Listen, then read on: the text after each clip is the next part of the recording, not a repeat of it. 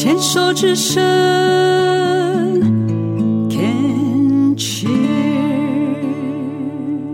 欢迎继续收听黛比的生命花园。今天是大年初三的特别节目，呃，特别的节目就要邀请到特别的人，为大家邀请到的是台北医学大学的医学系的教授杜世新杜医师，杜医师也是这个台北医学院的这个乳房外科的名医哦。嗯，跟杜医师的缘分，上一段也大概已经呃讲了一下，因为我真的不知道杜医师多有名，后来我就去跟我的医师朋友廖苑丽啊，我的皮肤科，我的美美的皮肤都是他负责的，我就跟廖苑讲说，诶，乳房怪怪的，他说你找谁？我跟你讲，我推荐一个，我跟你讲，北医有一个医师是我的朋友，杜世兴，我说，嗯。用祝贺贺哎，我说 我就是挂好，就是挂他。他说那我跟他讲一声，我交代一声。我说哎，不用交代。我说他人真的很好。我觉得其实有时候人的缘分很有趣哦，什么东西都是刚刚好，特别是人生走到现在的这个这个年纪。那上一段节目有聊到，就是说杜医师去年出了一本，我觉得真的是巨作，花了杜医师两年的时间。呃，由时报出版出版了一本《台湾女性的乳癌白皮书》，这本书是非常棒的一本关于乳癌、关于你的乳房的一个知识的一个，等于算是工具书。我真的觉得所有的女性哦，甚至是也许男性都需要有一本在家里面，因为家里就是家里有常备用药嘛，对不 对？其实应该也要有这种常备的工具书，有这种。需要的时候拿出来，虽然说现在数位化，这个将来应该也会出电子书吧？有。嗯，所以你就直接的去 Google。我跟你讲，我每次在访问的时候，都有很多的这个呃病友哦，就是我很啊，对，现在可以开来问问杜医师了。杜医师，你会不会很怕那一种？每一次到了你的面前，就拿着那个印出来的。谷歌、Google 出来的那种资料，或者是那个拿手机给你在，杜医师啊，Google 说什么什么，我都叫这种人叫他不听他的主治医师，他只听古大夫的。你碰到这种会翻白眼？也也还好啦，其实只要他所讲的概念是正确的话啊，我就会跟他肯定说可信。可是有时候因为大家涉及的资源现在太多了，那。有的医生是真的是写经验，有的医生是写呃学术文章把它直翻，然后有的又是讲他自己的个人的想法，所以有时候太有一点有一点太广泛，也难难以理出一个比较正确方向头绪的时候，对，我会把它拉回来。我就是很怕你的问题重点，那也许你要找到很好符合你。又是医学标准答案，又是你期待中的，那当然知识要正确，以及这样，我听我说，我，我就碰到什么问题，因为我在诊间有一个习惯，我很想教大家基本知识，可是每个人真的是有短短几分钟，啊、呃，即使有那个心意，也未必做到，因为我会发教育文章给他，你回去好好读，下次真的看不懂，我再回答你，而且这些文章。即使在网络上你都可以看得到。那长久之来，几十年来，我就觉得，诶，我我既然这样子，我何不把它整理成一本书籍？是的。那真的这个叫做无心插柳柳成荫。Debbie 说我我编辑了两年，那成人家因为我上过最近的很多人都问了一个问题，你做编辑两年怎么可能写这样内容的书？因为它是一本工具书，它像一个。你想要什么题目就可以找得到，对，很基本上完全都涵盖了。对，可以说巨细靡遗，那绝对不可能是在一年里面去写这么多东西。对，八九万字，这是三十几年的。手稿。是。哇哦，三十几年，对，是杜医师行师行医行师行医行医三十几年的一个精髓。我为什么刚刚一直讲？对对对，就是我记得我第一次去看杜医师的时候，杜医师说：“哦，你这个嗯哎啊，可能要做穿刺。”我就哈？穿刺，然后杜医师二话不说，我回去的时候手上就一叠资料，然后杜医师自己写的文章，就直接随手就拿来，这个你回去先看，不懂的再来问。所以其实杜医师，我当时其实最钦佩的，当然除了您自己把这个文章保留写下来，其实我最钦佩的是谁，嗯、你知道吗？嗯，是你的助理。哦，他必须，因为因为这些都要列印出来，对对对对，然后要准备好，好根据不同的问题，其实真的，的对，会叫单张。对，这个其实是非常非常 efficient 的，就是那种非常有效率的。嗯嗯嗯，然后就是卫教的单张，就是。啊，这三张定起来，好，你拿 回去。是是是，是，这个是让我非常 impress，这印象深刻，就是大家都节省时间。对，因为很多的病人到了医生面前，真的就是傻瓜，就是有时候他会忘记他要问什么。对。我也是每次在卫教所有来的病友跟所有的这个在听我们节目的朋友，都说你要去看诊之前一定要写下来，把你所有想要问医生，因为医生没有那么多的时间说，哎，那个啊，哎，那个啊，那个啊，你不要想说用你的头脑，因为你真的坐到医生面前的时候，你的情绪其实是忐忑的，嗯，有时候会紧张，对，你被你的情绪淹没的时候，你就什么都记不得了，所以。对于像这种会拿着古代夫的资料来找你的人，我发觉杜医师你人很好诶，因为有些医生真的就是断然就是你不要浪费我时间，你不要你不要给我看这个，因为王海无涯，很多的讯息其实有时候会是片面的跟断章取义，但是像杜医师出的这一本《台湾女性乳癌白皮书》，它基本上就是一个非常全面性的一个资讯。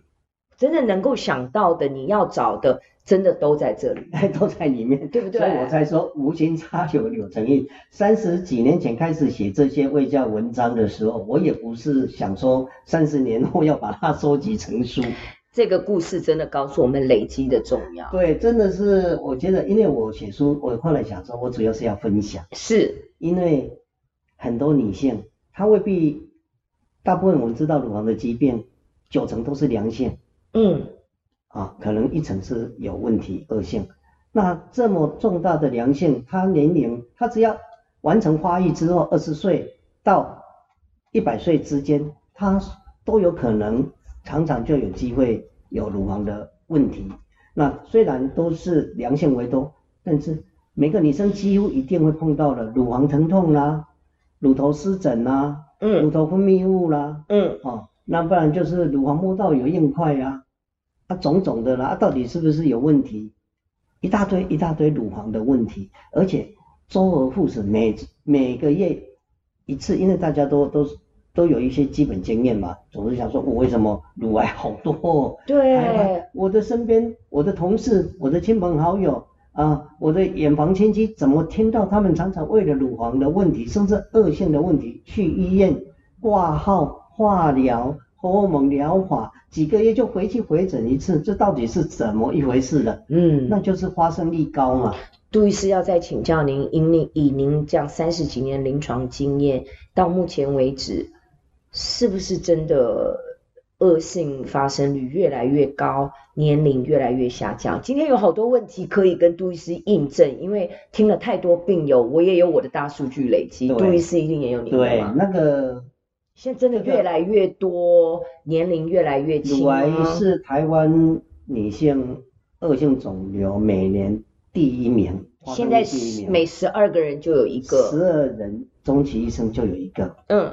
很高。是。那你想想，如果你的公司里面是一百个职员，那就是会有八个人得乳癌。哎，真的耶！这样我没我没。那会不会常常看到人家请假？对。还有留职停薪这样，哦，突然嗯，然后其实有很多的病友是不敢跟人家讲，对，有的人假装没事。现在的工商社会，有的年轻女生，我还有前面，那个年轻女生非常的时髦，非常的漂亮，一看就是我又是职场一定是属于高知识分子阶级的，然后坐下来就是嗯，就是欲言又止，有口难言这样。然后我常问他说，哎。有什么问题吗？我想说大家都这么忙，我特地来一定有什么有什么对啊难以解决的问题。因为有的我我真的印象很深刻，三十岁不到，看起来也都没结婚。他一打开内衣，哎呀，他的胸部真的是一边高一边低，嗯，就这这里面一定是不对的。我还碰过一个病友，她就一直不敢去跟别人讲，然后不敢让老公知道，一直到乳房溃烂了，嗯、对，然后才去就医。我想，Oh my God，怎么会这样对待自己的身体，跟这么的忌讳？因为他这些年轻女性呢，她会有鸵鸟心态。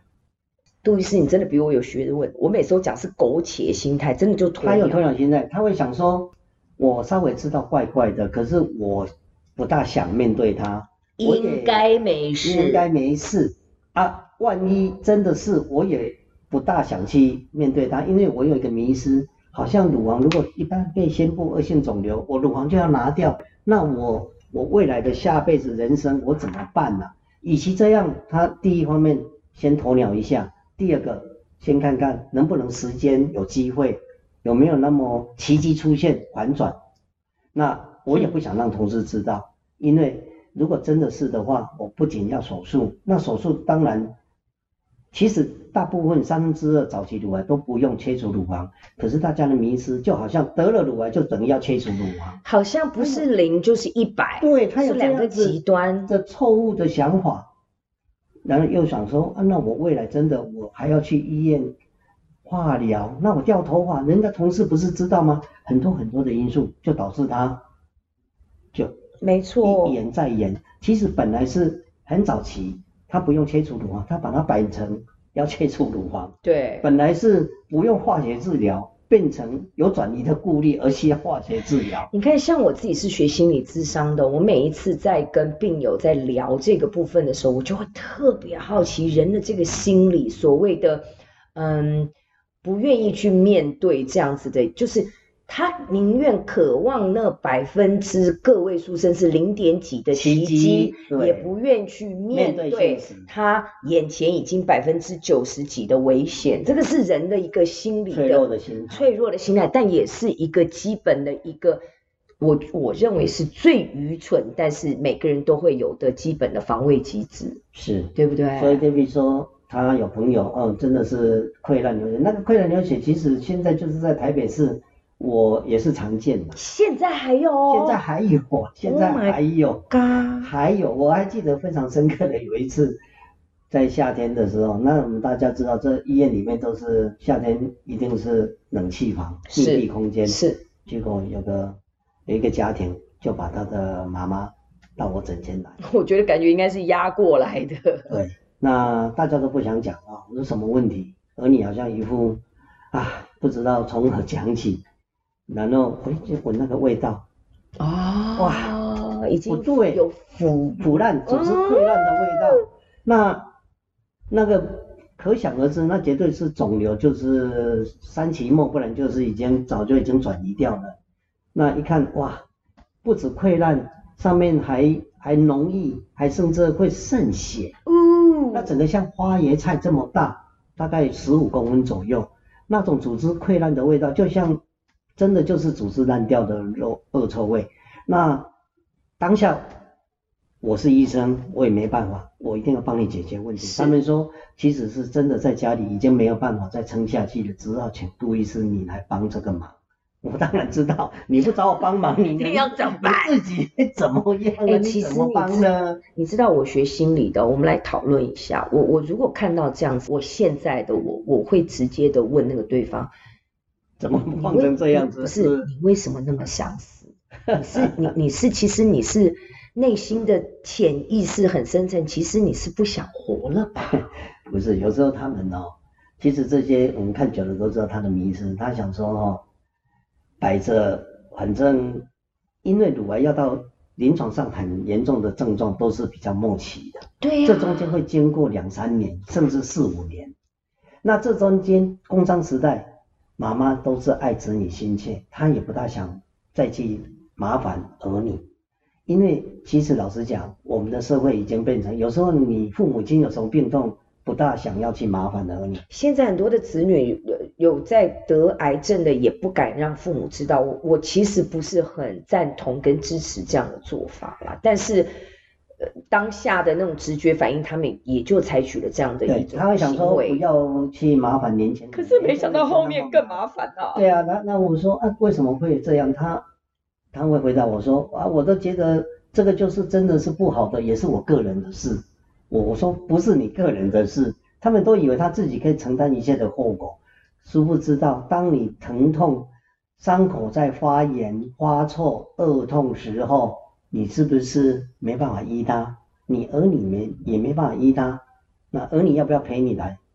要不要常常为了你到处到医院来？那绝对不是你个人的事，而是你整个家庭的事。没错。所以这种迷失一定要去先破解它。嗯。那那个病人其实当场啊，真的很错很错，错到后来那个家人说 杜医师就交给你，因为里面实在是太没办法再快。我口罩就一直戴两层啊，那所有旁边的医护人员呢，跑掉了。我想应该闪很远吧。闪很远，啊，大家都可以闪，只有一个人不能闪，就是医生不能闪。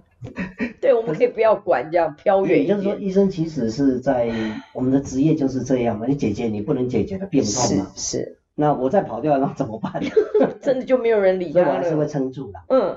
所以这个这个其实就是一个迷失啊，嗯，那以及这样这样子到底，最后当然他一定受伤的一定是他本身嘛，对，那种那你过去这些病痛为什么要去承受它？也不是说你承受就会没事，而且变成变成更严重的大事。这个就是我我我在好奇的，这也就是为什么我的节目常常会跟病友就是回溯，因为能够来这边跟我分享的基本上都是已经。呃，抗癌成功，还在路上的，嗯、我就会回溯内容说，我就会好奇，请他分享说，为什么会有这样子的一个心路历程？我觉得真的很有趣啦。嗯、那这一段我们也在聊到这里，一直要问为什么认识阿信，我就是要拖延你们，让你们一直听我们的节目，下一段再继续来问一下杜医师。